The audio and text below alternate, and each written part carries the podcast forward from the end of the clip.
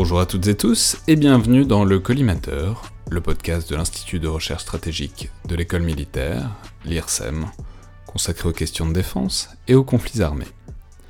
Je suis Alexandre Dublin et aujourd'hui c'est un épisode un peu particulier puisque j'ai le plaisir de recevoir Usha Sahai, qui est rédactrice en chef adjointe et euh, managing editor de War on the Rocks, qui est un site américain bien connu, à la base un podcast aussi, puis plusieurs podcasts différents depuis, euh, consacrés aux questions de défense aux États-Unis, que beaucoup d'auditeurs connaissent sans doute et auxquels j'ai déjà fait des références assez souvent euh, dans le collimateur.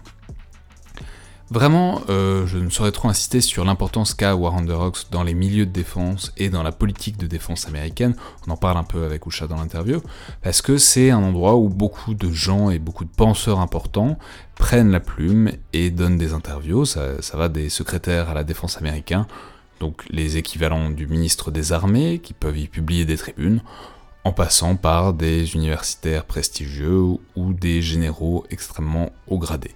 Donc, euh, War on the Rock, c'est presque plus qu'un média maintenant, c'est vraiment un, espace du débat stratégique et militaire américain qui est très important.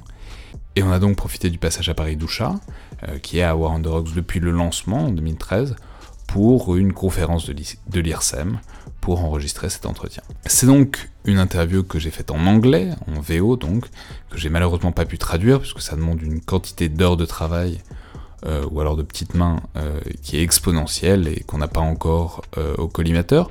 Donc toutes nos excuses aux auditeurs qui ne comprennent pas suffisamment l'anglais, mais j'ai essayé d'être clair, de ne pas parler trop vite.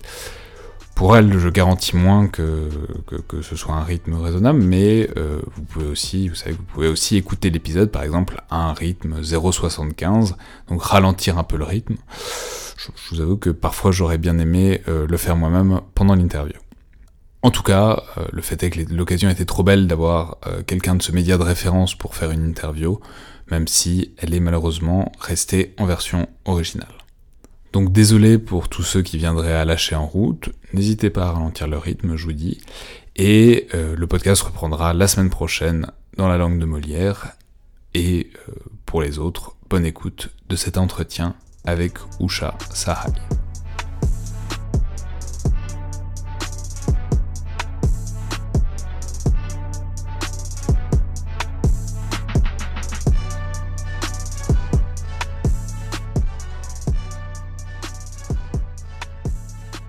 Good morning, Usha. Uh, welcome to the Collimateur, the IRSEM podcast. We're very glad that you're with us today. I should say that it's on the occasion of a conference about the Indo Pacific region. I think we'll discuss that some more uh, later. And you're in Paris to record a few podcasts yourself, I believe, for War on the Rocks around this conference. So thank you very much for being with us. Thank you so much for having me. It's great to be at IRSEM. So you're the managing editor of War on the Rocks. Um, therefore, I guess the natural first question would be to ask you maybe to explain a little bit what is War on the Rocks for the few listeners who maybe wouldn't be familiar with it. Sure, absolutely. So, War on the Rocks is a pretty unique media platform. It is um, a primarily online journal focused on strategy, defense, and foreign affairs. And we cover a wide variety of issues from U.S. national security and military policy to geopolitics to the history of statecraft um, and everything in between. Um, and we were founded in 2013. And um, ever since then, we've been sort of seeking to shape the debate about strategy and foreign affairs, um, both in the United States and across the world, by really bringing experts, um, whether they're scholarly experts, experts by virtue of having served in a conflict zone um, or other part of the world, um, or any other kind of expert. Um, but we really value bringing that expert perspective to an audience in a way that's accessible, engaging, compelling, and hopefully has an impact on policy. I, I believe you were there at the very launch, at the very beginning of War on the Rocks.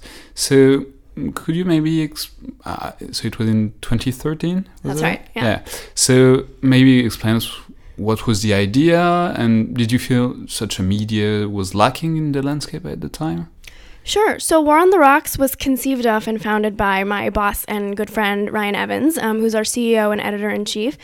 Um, and so Ryan, um, you know, if he were here, I would certainly let him speak for himself. But Ryan's idea was basically um, that he had observed what he saw as a lack of substantive debate on foreign policy and national security um, in the media landscape. Um, and so what he sort of saw was that there were a lot of great conversations, you know, happening in private um, between people um, who focus on, on military and defense issues, conversations about strategy and about policy and, um, you know, about the way that the U.S. was thinking about these issues. So those conversations were happening, but there was no outlet dedicated to giving them a platform. And so his idea was to start a media platform that could sort of cut through some of the less substantive things, you know, that we found out there um, that were sort of on the internet at the time, and really bring some some gravitas and some expertise to the debate on strategy and foreign affairs. Okay, so well, I guess another logical question would be: Could you explain the name War on the Rocks? Because I, I, mean, for the non-listeners, it's a very recurring segment. It's something that comes very often. But I'm gonna let you explain the, the, the, rationale behind it. Absolutely. Well, again, I can't take credit for it. Um, I think that um, it's something that a lot that a lot of people ask. But um, basically as an editor you know i love a good title. And so war on the rocks kind of does a couple of things as a as a title or as a name. Um, the first is that it sort of gestures to the fact that um, you know a lot of the conversations that i mentioned before that were happening in public but not necessarily being given a platform um, you know were happening in casual settings like bars. And so you know you would have um, people out in dc and other parts of the world going out to happy hour and you know talking having these great conversations about um, you know, about strategy, defense, about military issues, um, and sort of in Ryan's telling, you know, that bar conversation um, was something that deserved to be given um, some kind of formal voice. And um, he has uh, something that he likes to say about uh, how someone once told him that he, what was it?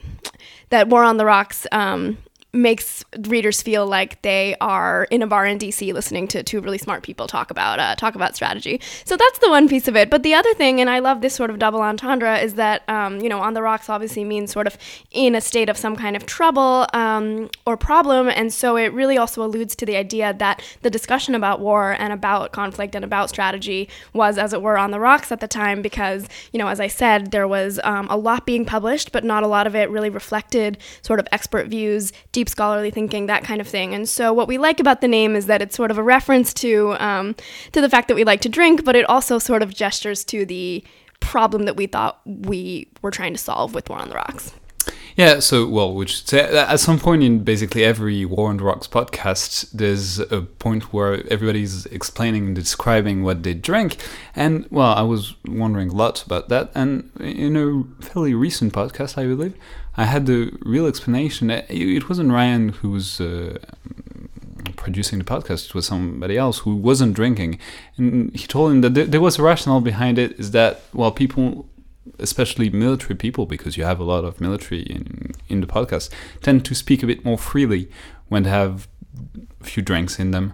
And so, well, uh, so I, I guess it, it also comes back to the question of who you're inter- interviewing and how free they feel to talk about really interesting things in the podcast because obviously it's making public some somewhat sensitive discussions sometimes. Yeah, definitely. I mean, you're you're absolutely right, and certainly we don't want to, you know, have anybody drink too much and reveal anything that they're not supposed to based on their their job or their role. But certainly, we do find that, um, you know, drinks help people loosen up, and we certainly don't require that anybody drink, but it's kind of a nice way to um, kind of get the conversation started, get people sort of thinking in a little more of a free flowing way. Um, but also, you know, one of the things that we um, pride ourselves on is sort of being more accessible and like a little more um, sort of engaging in um, in, a, uh, in a more casual fashion for the non-expert reader. And so certainly we're um, a publication for experts by experts, and a lot of people who do this as their day job, um, you know, read us and value us. But at the same time, I always tell p- authors that I work with, um, you know, write it in a way such that a non-expert could understand it. Write it in a way such that your brother could understand it. And so, you know, compared to some of the very scholarly jargon that you hear, or even sort of military-specific jargon, I do think that our more casual setting for podcasts, including the drink um, sort of helps people to treat the endeavor as something a little more, you know, something a little more casual and free flowing rather than something very formal and academic. Yeah, I, I, believe that it started as a podcast and then it became a website. Is that it? I think that's right. Yep, you're right. So, no, but well, then it's also a question of how you tackle those matters because, well, uh, I'm a firm believer in that you can say actually a lot of things in a podcast and very demanding things and very precise things in a podcast. But obviously, writing gives you the opportunity to reference some things and to do something basically like a scroll paper. So, well, how do you how did you balance those two dimensions? The well, I'd say public and very open uh, way of discussing now things and more demanding things uh, on the website. That's a really good question and probably something that you've thought about a lot because you're a podcaster um, and you're a scholar. So, yeah, I think, um, you know, the two mediums are very different, um, you know, serve very different purposes. Writing, like you said, is an opportunity to sort of build a more do a more credible dive as it were into a particular topic because you've got references um, and because you're able to sort of um, explicate on a topic in a way that um, that perhaps you can't do in a more informal setting like a podcast. At the same time podcasts are a great way to synthesize and draw connections between various things. And so you know when um, when we publish something on war on the rocks and someone who disagrees wants to write a response you know it can be a week or several before that response is submitted edited and published. Um, and so that debate plays out but it's very slow. Um, on social media, you know, things move a little more quickly in terms of people being able to disagree with each other. But what I love about podcasts is that, you know, it allows people to take all of what they read in the last couple of weeks um, and sort of put it out there in um, in a more condensed format, and then it allows the person next to them, um, when the podcast is sort of a panel style interview, to you know immediately react and disagree, and so you do have that sort of sense of a flow and an accelerated debate that you simply can't get with writing. Yeah, well, and very silly question, but uh, I mean, it, I'm curious. Do you know how many people read the articles and how many people listen to the podcast and how it does compare between the two? Yeah, I mean, I am not able to share specific numbers, but you know, we track those numbers obviously. Um, and you know, for the time being, articles and the written and written content are still, I think, kind of the the main thing that people know us for and come to us for. Um, I think that could certainly change as podcasts sort of, you know, are having this this golden age, if you will. Um, and so that's very interesting because uh, podcasts are having a golden age in the US. Mm-hmm. Very obviously, it's like springing from everywhere. Right, right. But in France and in Europe in general, it's a lot. Well, we're, we're a lot back oh, in that interesting. field. So I didn't know that. Well, no, but it's really interesting. The question being like, is podcast the future of radio, for instance? Yeah, no, that's a great question and one that we've thought about a lot. I mean, certainly there are some who sort of think that it's a bubble, you know, much like the media world got like really excited about, you know, social video and things like, you know, there's all these trends um, that come up and then they come down.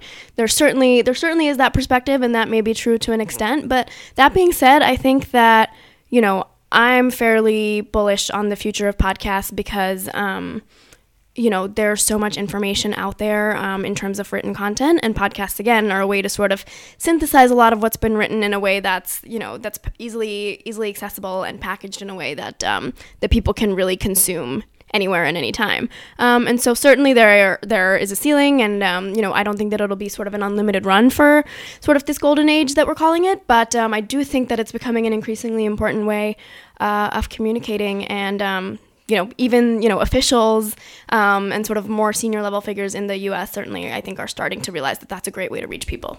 Yeah, well, that's why I was asking the question uh, and uh, compare numbers because I obviously don't want to have specifics, but the idea is that well, oftentimes I, even on my phone, I get on an article and I can just, well, if I'm in the, in the street or in the subway, I can just put my phone back in my pocket and never look at it again. But if I have a podcast, well, first of all, I cannot scroll through it. I cannot read it, read it too fast. I have to have the rhythm of the podcast. So, I mean, I suppose it's still um, still less, but well, in in a sense, it's uh, the information that's that's condensed in the podcast does reach more the listeners. I, I, would say. Yeah, absolutely. Although there are those people who listen to podcasts on double speed, in which case they're really? moving through it pretty quickly. I don't do that; it gives me a headache. But um, but yeah, I mean, I definitely think that you know in the past there was nothing to really do on your subway commute or you know while you were washing the dishes um, other than um, i don't know maybe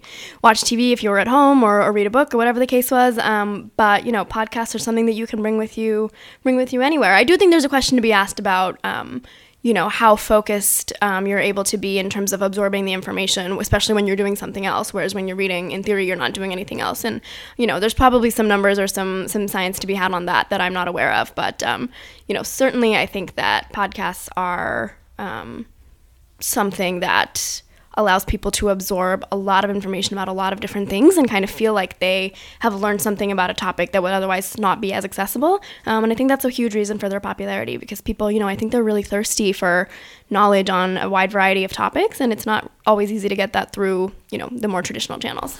Yeah, but it's also very interesting because, well, you, on War on Rocks, you have very really really excellent articles and very deep and very long articles too and you know the you know the common knowledge. The saying is that well, people don't have the attention span or aren't focused enough to read through those long articles, and that, that everything sh should be shorter. Obviously, that's not the bet you made at War on the Rocks. So, could you maybe explain that a little bit?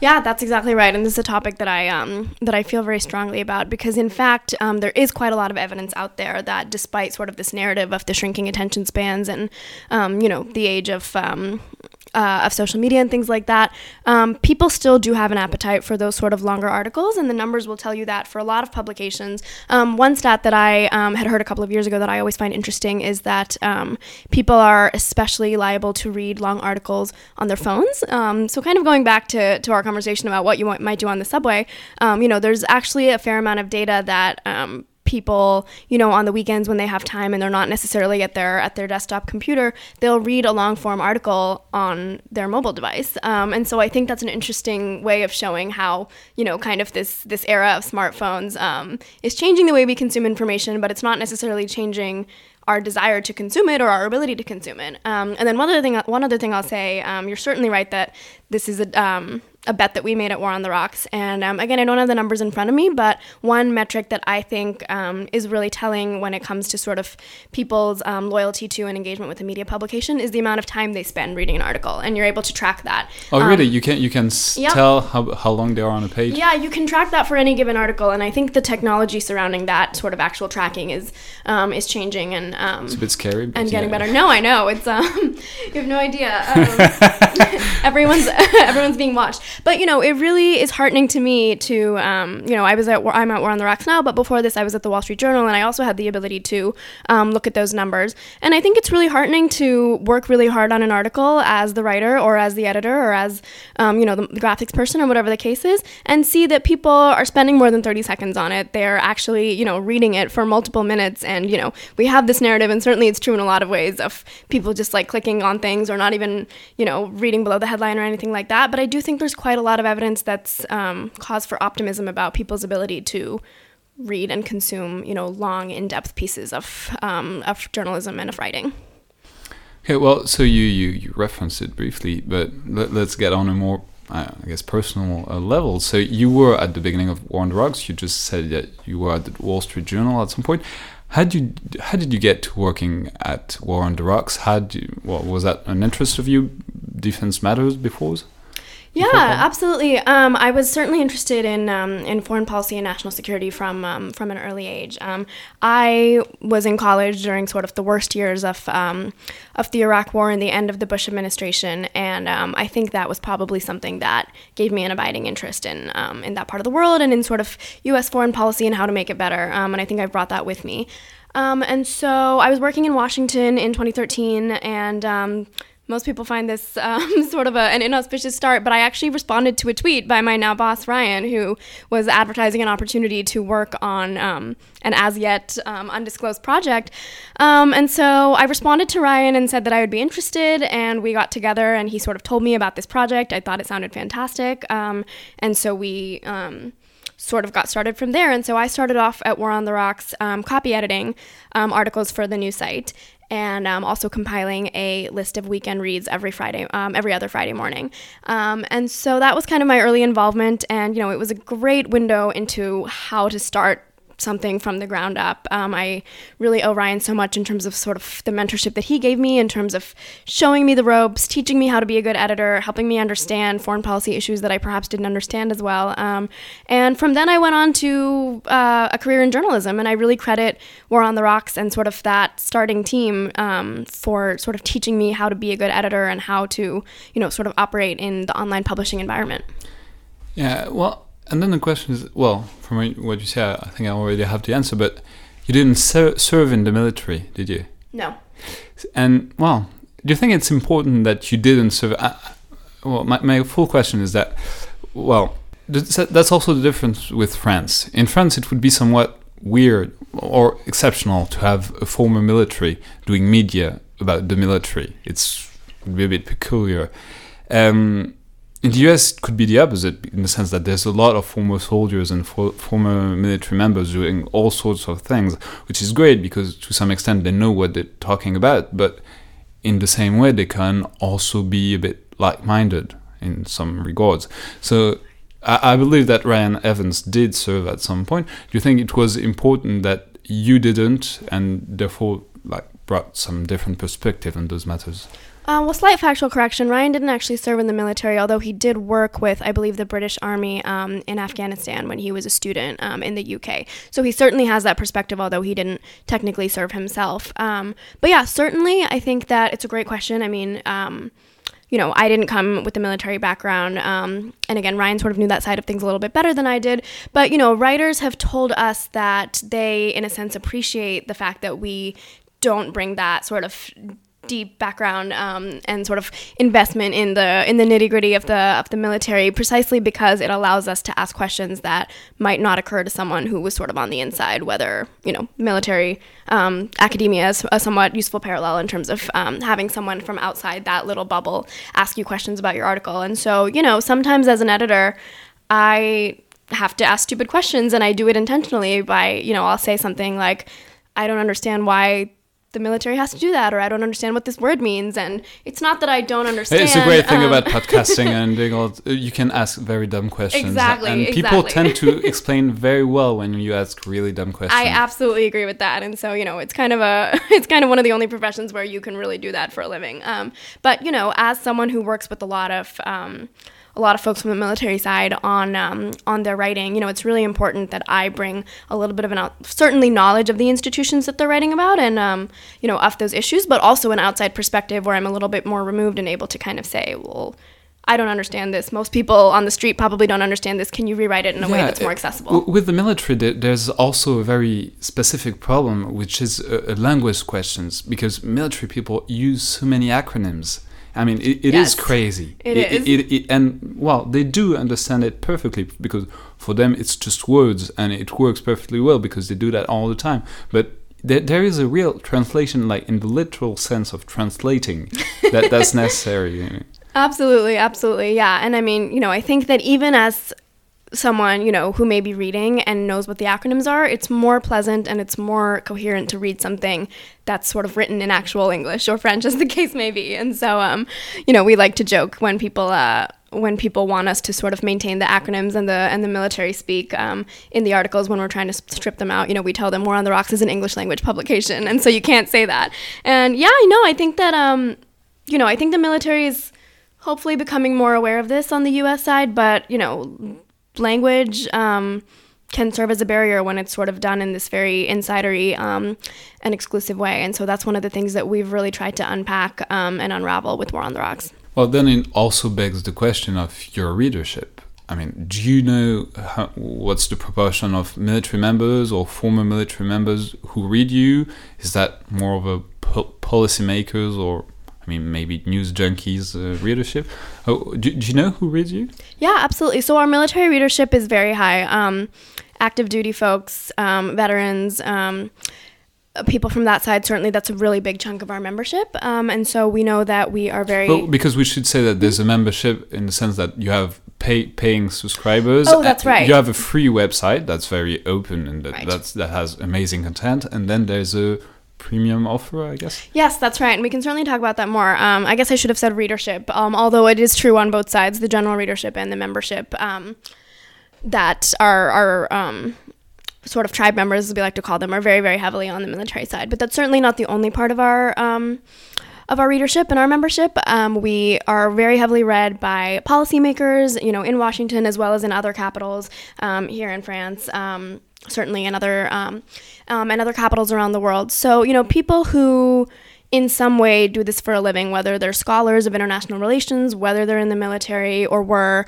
whether they're people who are in positions of um, developing um, and making policy. That's um, a big, big chunk of the membership. That being said, I do think that we you know, because we write in a way that we hope is accessible and engaging for people who don't do this for a living, um, we, we also have readers who you know are interested in these topics and don't necessarily have any sort of professional or um, or that kind of stake in uh, in the issues that we're writing about. So we're certainly not a general interest publication. You know, we're not writing like the Wall Street Journal is for sort of the the public at large. Um, but that being said, we're certainly you know I think a little bit more um, on the sort of open and less insidery side of um, of publications that ultimately do cater to experts, which we do.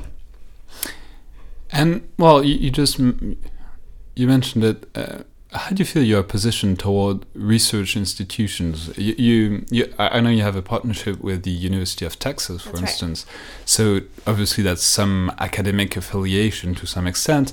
But how do you feel your role? What, what do you feel your role is towards research and toward interacting with the academic world? Yeah, it's a great question, and it's one that I think about a lot. Um, so the first thing is I should give a, a shout out to my um, colleagues who run the Texas National Security Review, which is the second publication to sort of be born out of the War on the Rocks um, company.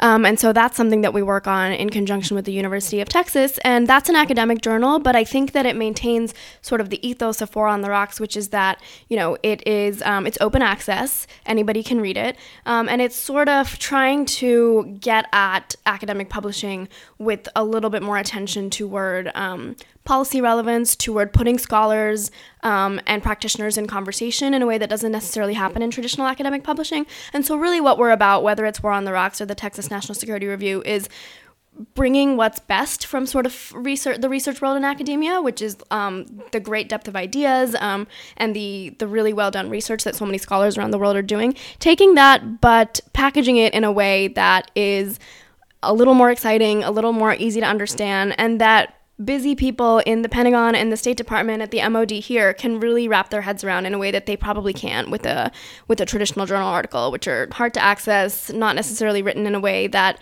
most people can understand them, um, and so on and so forth. And so, you know, we're really trying to change the conversation, and we have found that to do that, you need research, you need academic rigor, um, absolutely, but you also need people like me, like my colleagues at TNSR, um, like our boss Ryan, who can look at something and say, you know this is too quantitative or methods heavy for us to for most people to understand. This is you know not explained in a way that the reader can understand why it matters in a broader sense. Those questions that we ask um, particularly of our academic colleagues i think are important to help them reach the audiences outside of kind of the ivory tower that they are looking to influence. Yeah well it's very interesting because it's also um, well it's all those institutions at the junction of academia and policy. I mean, well, here's a question. Um, I believe you are based in Washington D.C. So, mm-hmm. how important do you think this is? Oh, that's a great question. Because I, will specify, but mm-hmm. it, it, I mean, Washington D.C. is a very specific city. Some say it's a it's a bubble with very with lots of people gravitating around official positions and think tanks and what have you. So, how do you think it's it influences your content.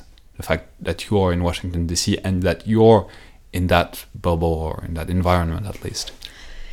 Yeah, I mean, I do think that, you know, I do think that it's important for us to be in DC because part of the way that I'm able to do my job is by sort of keeping my finger on the pulse of various debates and having conversations outside of the office with people who, you know, maybe War on the Rocks contributors, maybe one day, maybe never will be, but are able to sort of help me think through kind of what the debate is, um, you know, what the various factions are in a particular policy debate, that kind of thing. And so that is important to me, and I think it's important to us as a company that we be headquartered in DC as opposed to somewhere else. That being said, the challenge of getting sort of sucked into the bubble or the blob, as some like to call it, that's real, and I think that we. Yeah, know, the blob. We should say that it's the it's the Ben Rhodes exp- yes, expression. Yes. it's the. Uh, I say it without endorsement, but um. yeah, but well, uh, well, it's very. Uh, we talked about it in the podcast with Benjamin Haddad, uh, talking about well, it's sort of the, this body that doesn't have a brain but does spread everywhere and right, tra- right. transmits information. So, well, but it's also a way to say that some a lot of people in Washington D.C. are like-minded and think that there's uh, some sort of common wisdom or knowledge mm-hmm, that's mm-hmm. Que- very questionable. But yeah. you're, you're obviously in that blob and you influence it and you you also feel its influence i guess. So yeah definitely. I mean i certainly think there are times when sort of, you know, my own thinking shifts um, in sort of a more blobby direction and I, you know, start to just you know absorb the the conventional wisdom on a particular issue. But i think that as um, you know as an editor and as an editor trying to sort of overcome some of that noise and really pull out what's interesting about particular debates you really have to make sure not to do that. And so certainly i try to keep my sort of uh, radar very very sharp and accurate in terms of you know recognizing when a debate has become tired or when a perspective is no longer adding value. Um, and so you know i um, turn down a ton of articles that I think just sort of rehash conventional wisdom and um, try to really only focus on the ones that I think are adding some value and, you know, perhaps giving us something a little more novel. And that's a really important part of what I do. And so certainly there's a danger of getting pulled into that thinking, but, um, you know, I like to think that one of the reasons um, I'm able to, to run the site in the way that I do is because I make an effort to avoid precisely that. Yeah, well, then the other question is your interaction with officials, especially the military. So, you know, I mean, how much do they pay attention to what you do, and how aware are you of that, and uh, how does that tr translate into your content? Yeah, they really do pay attention, which is something that's very gratifying about um, about doing this job. And we, you know, are always thrilled to hear from people who, you know, got a call from, um, you know, someone at the Pentagon or someone at the White House based on the, an article they published in War on the Rocks because that means that we're really doing what we set out to do, which is sort of changing the conversation um, and getting the attention of policymakers. So, you know, one example I would pull out um, that's sort of percolated over the last couple of months is the debate over the Air Force. Um, and that's something that we um, have sort of been on the forefront of. We recently, in a War on the Rocks podcast, unveiled the identity of the infamous Ned Stark, who um, kind of made a lot of waves um, within the service with his article about personnel problems in the Air Force. and so, you know, that's a. Who, who, that was an article in, in War on Rocks long time ago, yes. and it was not a very high ranked uh, official, and well, there was a lot of wondering of who that might be. Exactly right. So Ned Stark did unveil himself, um, and readers can go check that episode out if they want to. If they want to get the full backstory. We're not going to spoil it. it's quite interesting. So yeah, I mean that's like a very prominent example of you know, um, high level officials sort of taking um, taking notice. And the Air Force Chief of Staff Dave Goldfein wrote um, a response to Ned Stark um, that was very well received in War on the Rocks. So that's a particularly prominent example. But certainly below that, there's lots of instances of you know particular debates about. Um, you know, procurement decisions or policy decisions being influenced by a well placed and well edited and well timed War on the Rocks article. But this example is very interesting because it gives you it makes you sort of an institution in the sense that you know it makes you a place that in, in which military people can say things that don't come through through right. the normal chain of command so that's well that's great power and great responsibilities to quote spider-man obviously. right absolutely and um, i do have to say that you know certainly that kind of credibility and that kind of um, you know readership and attention doesn't happen overnight and i think that really I have to credit sort of the high quality um, and the great ideas and perspectives of the contributors who came onto War on the Rocks early on because you know it's taken it's taken time for us to build sort of that um, that attention within um, within the Pentagon and within the government. And you know the way that we did that was by recruiting really great writers um, with really great perspectives to you know do us the honor of sharing their thoughts on War on the Rocks. And as people started to notice that people who really had something to say and who really had the background to say it credibly were writing for this platform, they became readers. And, you know, then it was sort of a virtuous cycle in that, um, you know, as we built that sort of credibility with readers based on the credibility of our authors, um, we became, you know, something of a go to in the defense world. And, um, you know, again, I really have to credit the fantastic articles that our authors continue to give us for for helping us build that. Yeah, and then, well, so you've been there for quite a while now. How do you? Well, I, will ask the, the, the, shiny question first. How, how how has it changed ever since Donald Trump came into office? This world, this administration, because well, we tend to make a huge deal about everything around Trump because you know shiny objects and attention and all that, but seems to me that there's a lot more similar similarities that what usually hits the front page. You know, what's the what's your take on that? On what the continuities and the novelties. Yeah, absolutely. And I um I think about this a lot because like I said, I came from the Wall Street Journal. That's where I was working um covering breaking news when Trump was elected and you know, I'll say that at that role, you know, Trump being elected really changed so much because it changed the way that mainstream news organizations think about how to cover the president because, you know, there were all these questions like do we treat treat a tweet from the president the same way we treat an official White House statement? You know, when Trump says something that's obviously false, how do we write about that? And that was something that a lot of media organizations had to grapple with. And so on that side of things, I think that Trump really changed a lot. I think on our side of things, one of the things that, you know, I suppose is you could say is kind of nicer is that many of the debates that we're having are not really about sort of the the whims of the president. Um, they kind of are more evergreen and deeper than that. And so, you know, an article about personnel reform in one of the services doesn't necessarily have to do with Trump. And even an article about, um, you know, U.S. policy toward the South China Sea. Trump is certainly relevant, but we're able to cover it in a way that really focuses on the policy rather than you know sort of the the thing the dramatic things that usually grab the headlines. That being said, though, I do think that you know Trump and the drama and the tweets and all of that, that is important because, you know, he is the president and he has his preferences. He has um, introduced a degree of, um, I don't need to tell you this, and a degree of unpredictability in terms of um, U.S. policy uh, towards its allies that really matters in the way that policy does or doesn't get made. And so, you know, while on the one hand, I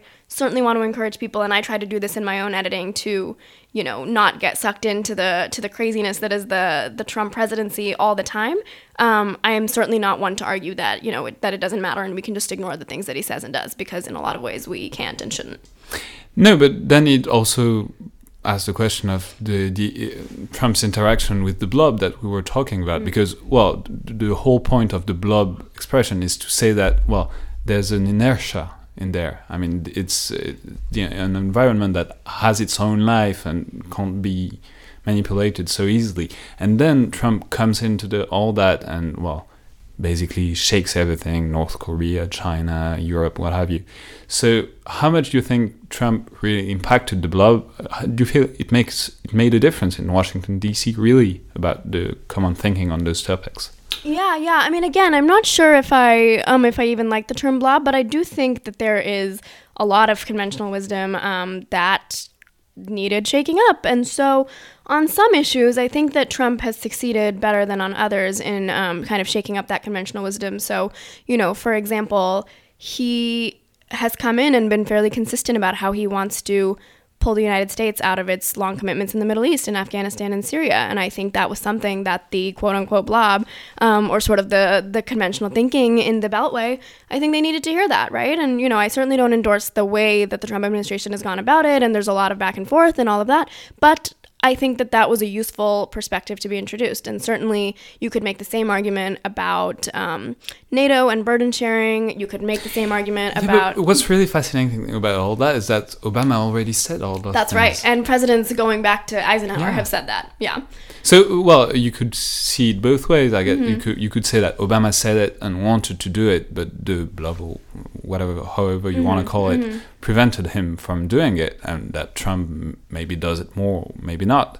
But you could also say that, well, just talk and talk and talk, and nothing ever really changes. So, so do you think it changed for the last few years? I mean, the question on that particular um, issue, I think, would be less about the blob and more about the impact it had on allies, because you know the question would really be which president or which of the approaches was more effective in terms of getting you know the foreign policy establishment in Germany or in you know North, North Korea such as it is um, to to change their behavior right? And I think there's a there's a debate to be had about um, you know, whether on the one hand, certainly you could make the same argument that Trump sort of came in and shook things up and made people realize that something's really got to change. On the other hand, Trump has, you know, as again, I don't need to tell you, he's majorly alienated U.S. allies and in a lot of ways made them frustrated and less liable to, you know, want to go along with the U.S. And so I think there's a real discussion to be had about, you know, certainly Trump has introduced some things that are useful into the discourse, but I'm not sure. I think that his approach in terms of how he handles U.S. policy towards other countries has really been successful in getting them to do um, what he wants.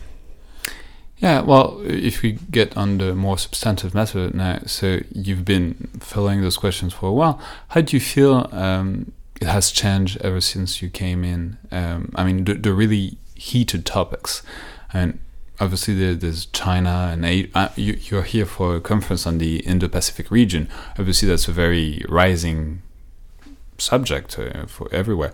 How do you perceive the change in the in the strategic debate and defense debate for the last few years? How, how do you feel about that? Yeah, I mean, um, my tenure here at War on the Rocks as managing editor um, has somewhat overlapped with um, you know a lot of major changes in the way that the U.S. establishment is thinking about um, thinking about strategies. So you know the big one is sort of the shift toward great power competition, which is something that you know the Trump administration has really made into its um, you know signature framework, um, and that's something that's been going on for a couple of years. And so you know I think that that is something that many in the military and kind of in the foreign policy analytical community believe um, is sort of long overdue, especially such as it involves, um, to the extent rather that it involves um, a shift away from the long wars in uh, in the Middle East and sort of that focus on on counterterrorism and counterinsurgency. So that's one big shift. Um, North Korea has been another one, um, and uh, my. Uh, my first day at War on the Rocks was actually the day after North Korea um, had its missile test on uh, on July 4th, 2017, I believe. And um, that sort of kicked off a long summer of, of provocations and tensions with the with the North Koreans, and so you know. Um, Obama warned Trump supposedly when they uh, sort of did the handoff in the White House that North Korea was going to be a, an issue that he had to watch closer, uh, more closely than anything.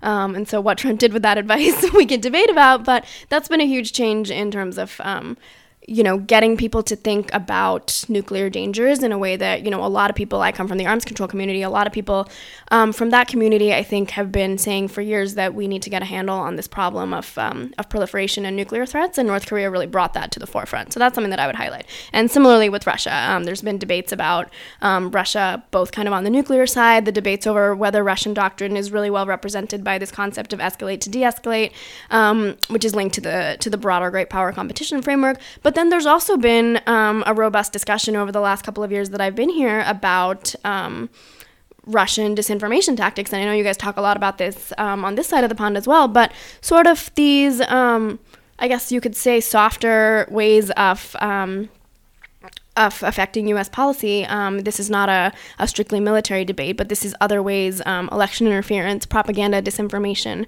um, sort of the connection to social media. This has been something that has been talked about a lot um, over the last couple of years and has been um, a particular focus with Russia. And I think that as we, you know, kind of move forward into this tumultuous digital age that we're in, we'll see more and more of that.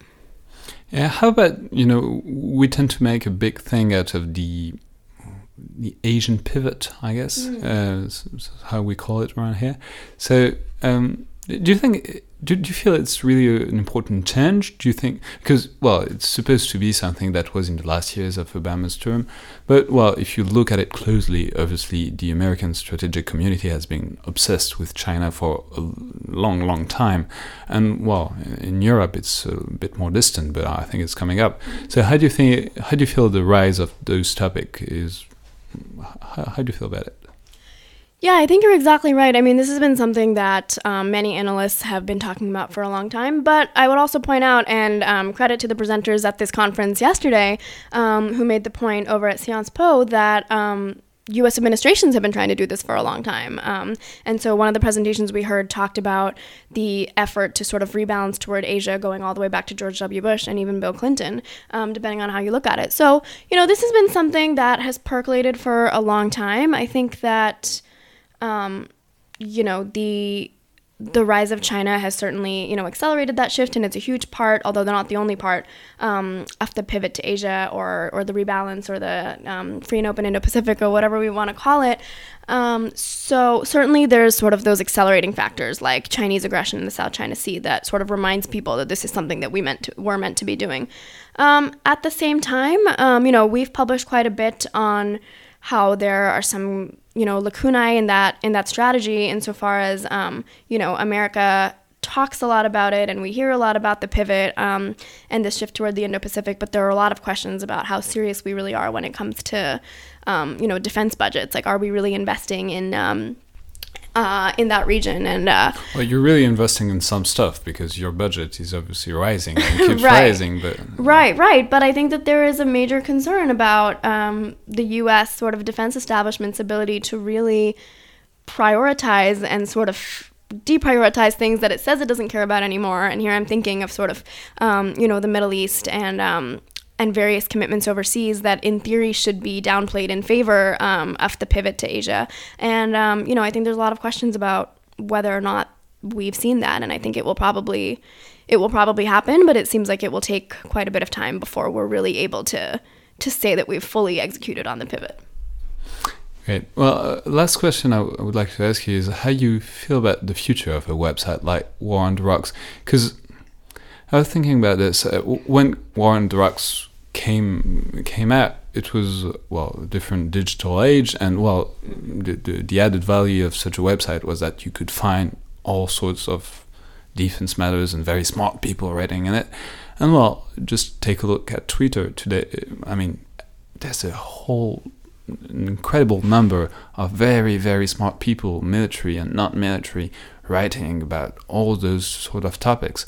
So, how do you feel about the, I guess, the interaction of su- such a website in the social media age, and what the added value wi- will keep being in, in, in the future? Yeah, it's a great question, and I, um, you know, I'm sort of of two minds. On the one hand, I think that social media and sort of the general, you know, leveling and democratizing of sort of the media world. You know, anybody can start a website, anybody can sort of start broadcasting their thoughts on on Twitter and other social media. I think that that has opened up room for you know a lot of different media outlets to compete with each other, and you know that was something that helped War on the Rocks um, to come up and compete with some of the big guys. And I think that'll continue to happen, and I think that's valuable. So you could make the argument that you know as this media landscape continues to sort of spread out um, and and I guess diversify, that you know there may be other war on the rocks to come that um, that may make it harder for us to continue doing what we're doing what we're doing. On the other hand i think that you know and you alluded to this when a lot of people look at the you know look at their phones and they go online they are overwhelmed and, and inundated by information. And i do think that there is a class of uh, media publications um, and here i also include podcasts as well as the as well as written content that have done really well because they help people make sense of all of the stuff that they're reading and all of the stuff that's coming through them um, through their phones um, via news alerts via tweets via um, you know newsletters all of these things that people are trying to consume but are having trouble you know keeping up and absorbing. So i think that sites like war on the rocks are going to continue to be important because people want outlets that they trust on a particular topic or set of topics and they want people who really know this stuff to help them make sense of all the stuff that they're reading. Um, and so I think that, you know, in some ways, um, the sort of variegation of the internet um, and the uh, proliferation of social media and things like that can make things harder for someone trying to stand out in the crowd um, online. But I think it, in some ways, can also sort of validate what we're trying to do, which is really give people solid and useful analysis at a time when that's increasingly hard to find. Well, perfect. Thank you very much, Usha, for your time. Thank you for having me. This was fun. C'était donc le Collimateur, le podcast de l'Institut de recherche stratégique de l'école militaire. Merci beaucoup à Usha Sai. Merci à tous d'avoir écouté. Merci à vous si vous êtes restés jusque-là, si vous avez euh, compris l'entièreté de l'entretien. Euh, je vous rappelle que tous vos retours et vos commentaires sont les bienvenus. Les notes, les commentaires sur iTunes aident aussi énormément le podcast. N'hésitez pas à nous envoyer vos retours, vos demandes, vos suggestions pour des idées euh, d'émissions futures. Vous pouvez le faire euh, sur les pages Facebook et Twitter de l'IRSEM, euh, notamment. Merci à toutes et tous, et à la prochaine fois.